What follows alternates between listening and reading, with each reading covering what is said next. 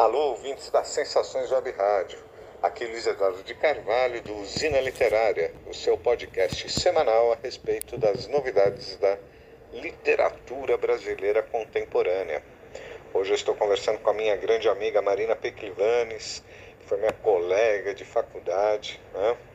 É escritora, autora de diversos livros em muitas áreas. Né? Ela tem livros de poesia como O Holocosmo, O Mundo que Me Orbita e Malabares, ambos pela Patois.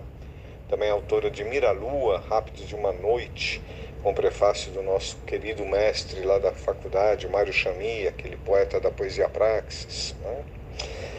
No universo infantil juvenil, a Marina escreveu Guardador de Palavras e Twik, o Amigo Imaginário, né, pela Saraiva. Fez uma adaptação do grego, o Guarda-Chuva do Palhaço, que saiu pela Globo. Na área dos negócios, ela também é autora, escreveu Gifting, Economia das Dádivas, o novo milagre econômico, e Gestão Sistêmica para um Mundo Complexo, né, pela Alta Books. E também é autora de Gestão de Encantamento, Dicas Mágicas e Como a Mágica Acontece, pela Reflexão. Entre outros livros, né, Marina?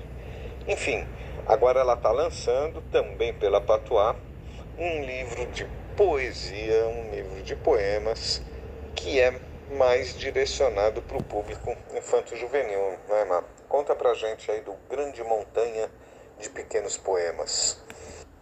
Ó de casa! Dentro da montanha mora que tipo de som? Silêncio, barulho, eco. Aqui fora é tão quieto. Tem só pio de passarinho, vum de vento e zum de inseto. Ei, Edu! Abro aqui com Ó de Casa, um dos poemas do Grande Montanha de Pequenos Poemas. Muito contente em conversar com você e contar um pouquinho sobre o processo criativo desta obra. Minha primeira obra poética com foco específico em crianças, apesar dos outros livros infantis. Sempre tive esse sonho porque a poesia fez parte da minha infância. Eu cresci com a Cecília Meirelles, com Olavo Bilac, com Guilherme de Almeida, com tantos poemas é, que eu memorizei, né, poemas que eu sei falar até hoje, que compuseram a minha brincadeira de ideias na infância.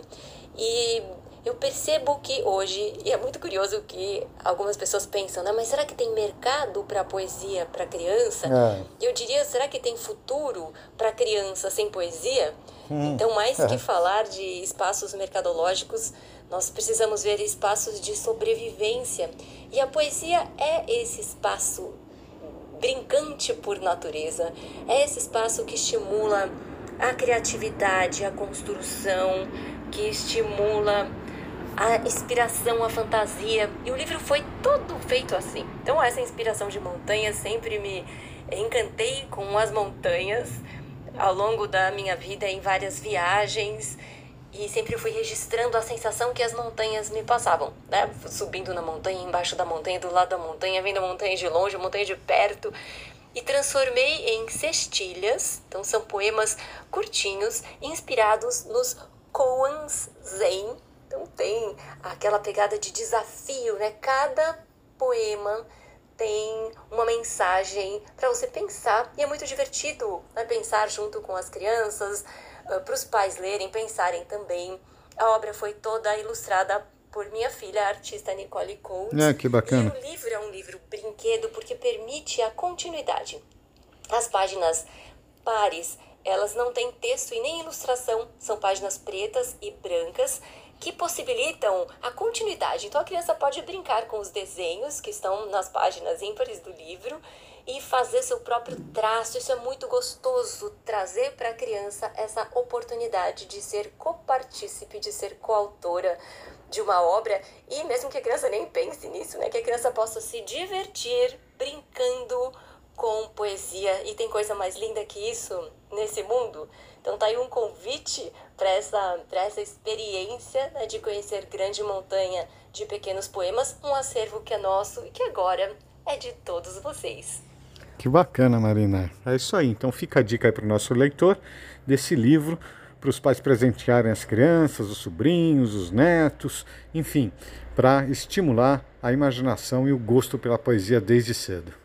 Aqui Luiz Eduardo de Carvalho, do Usina Literária, Até o nosso próximo encontro semanal para falar de literatura brasileira contemporânea.